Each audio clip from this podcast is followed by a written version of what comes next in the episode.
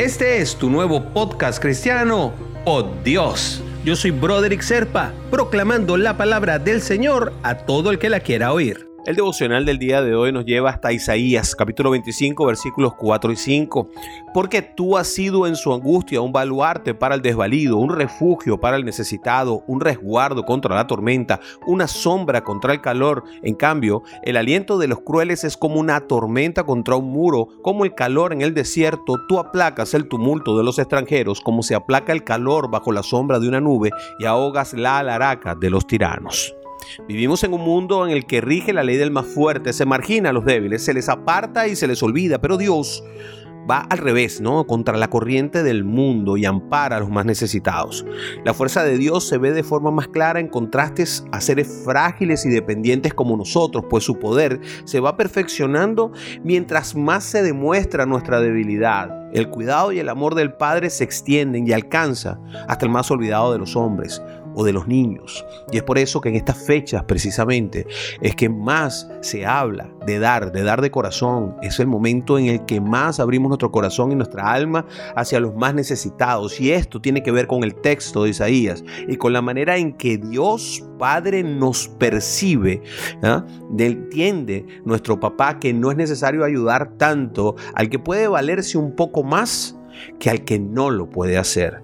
Entonces vemos cómo ese padre que demuestra el interés por el, por el pobre es refugio para quien necesita y trae alivio a cada uno de los sufrimientos. Tal vez en tu condición actual tú sientas que puedes eh, vivir en medio de una tempestad o que estás pasando la prueba de 40 días en el desierto. Pero recuerda que el Señor Jesús está disponible para ti, para ayudarte. Mira, en el Salmo 146, versículo 9, también vemos que el Señor protege al extranjero y sostiene al huérfano y a la viuda, pero frustra los planes de los impíos. Así que la invitación es a que te entregues a Él y confiar en Él, pero de todo corazón. Que ores y presentes ante el Padre las situaciones verdaderas y que te abra completamente porque Él se interesa por ti. Debes confiar y caminar con el Señor, leyendo la Biblia cada día. Allí están las verdades que necesitas para poder entender cómo salir de cada una de las situaciones. Y no te desesperes porque el Padre tiene sus lapsos, pero sus lapsos son los correctos, no los nuestros.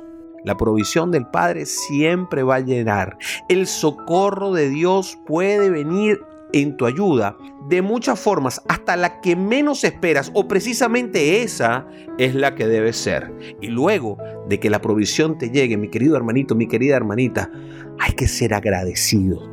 Aunque sea muy poco lo que se te dé, da gracias por cada una de las cosas que tienes. Y siempre recuerda, cada vez que seas bendecido, trata de bendecir. Te invito a orar, mi hermanito, mi hermanita.